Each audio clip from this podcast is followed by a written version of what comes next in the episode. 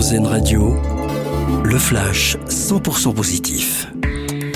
Bonjour à tous. Emmanuel Macron en Afrique. Le chef de l'État est au Gabon, à Libreville, pour une tournée de 4 jours en Afrique centrale.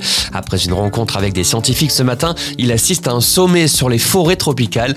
Le but est de trouver des solutions pour sauvegarder la biodiversité dans les trois grands bassins tropicaux du monde.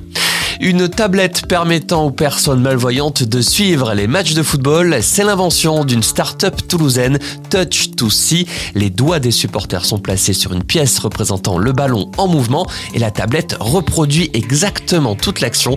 Grâce aux vibrations, la personne comprend ce qui se passe sur le terrain.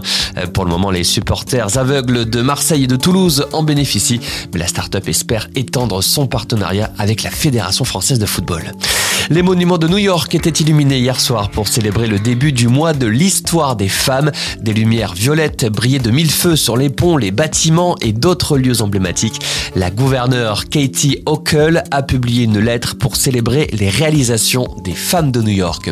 Et puis, autre ciel illuminé, pas par des lumières artificielles, mais par des étoiles. Au Pays de Galles, l'île d'Inis Henley vient d'être nommée premier sanctuaire d'étoiles d'Europe, un lieu à couper le souffle. À sa faible pollution lumineuse, on y observe facilement étoiles filantes et aurores boréales. Cette distinction de sanctuaire d'étoiles a été décernée à seulement 17 endroits dans le monde. Excellent après-midi à l'écoute d'Airzen Radio. Vous venez d'entendre le flash 100% positif, car RZN Radio regarde la vie du bon côté.